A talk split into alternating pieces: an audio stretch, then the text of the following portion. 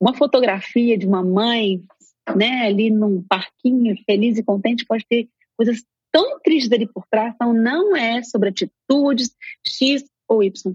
É sobre tudo que está por trás, uma intenção por trás, a relação com essa criança dentro de casa, quanto tempo dormiu, quanto tempo isso, quanto tempo aquilo. Se a gente anotasse o tempo que a gente entrega para eles emocionalmente, a gente ia assustar. Olá, eu sou Lívia Praeiro, idealizadora do 8 Horas, mãe do Miguel e da Maria Luísa. E esse é o nosso podcast semanal. Claro que os nossos filhos se conectam com os nossos maridos, com nossos parceiros, com as parceiras, enfim né, com, com as outras figuras de apego, né? Isso não significa que a nossa está sendo incompetente. Eu tenho que ficar muito atenta se eu literalmente vejo que em toda frustração eu não consigo acolher e ele só busca o pai.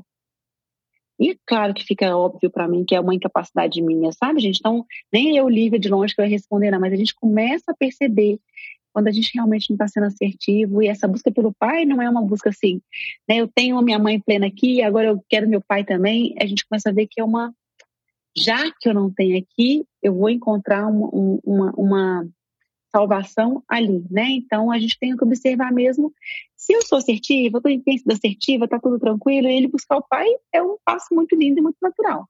Mas se eu vejo que eu tenho muita, muita dificuldade, a todo momento eu chamo o pai, fulano me ajuda, fulano não sei o quê, olha que seu filho, né? A gente começa aí a gente começa a ver que a incapacidade está sendo nossa e eles são muito espertos, né? Percebem tudo, às vezes eles já passam a buscar o pai, né? Que vai estar ali mais responsivo, mais calmo, mais organizado, tá? Mas a gente tem que ver qual que é o contexto real aqui.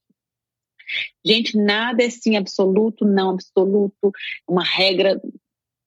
Uma fotografia de uma mãe, né, ali num parquinho, feliz e contente, pode ter coisas tão tristes ali por trás. Então, não é sobre atitudes X ou Y é sobre tudo que está por trás, uma intenção por trás, a relação com essa criança dentro de casa, quatro, quatro paredes, como é que isso tudo isso é que promove uma relação de apego seguro, tá? Não é comportamento X, por isso que eu falo que não é aumentar, não é cama compartilhada, não é parto natural, não é nada disso assim, né, pré-fabricado. É o contexto disso tudo.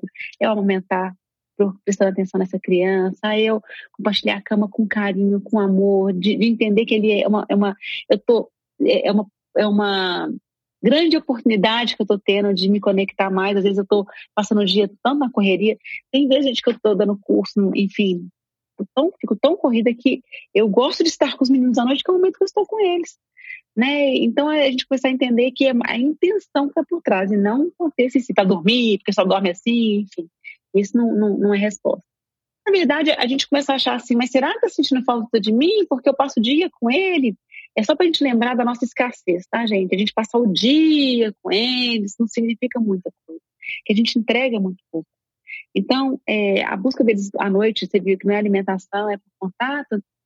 Fala, filha, eu tô aqui, eu te amo e quero que você sinta isso. Vou ver como é que me organizo mais ainda para conseguir, né, te promover esse contato comigo de outras formas, porque às vezes a gente passa o dia gente, tão corrido, tão. Eu que tenho o privilégio de pessoas que me ajudam, eu vejo como eu passo o dia tão corrido, às vezes sem dar atenção para os meninos, ou se eu dou atenção é por um tempo reduzido, enfim, sabe? Eles ali querendo brincar mais, querendo estar mais, mas já estou com outra coisa na cabeça, já tem que sair, já tem que fazer isso e aquilo.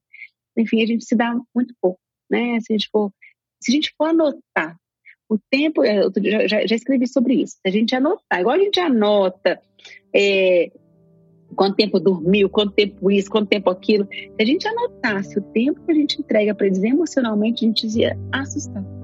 A gente ia ter resposta na palma da nossa mão, de tudo que a gente estava anotando ali, do pouco que a gente se entrega para eles.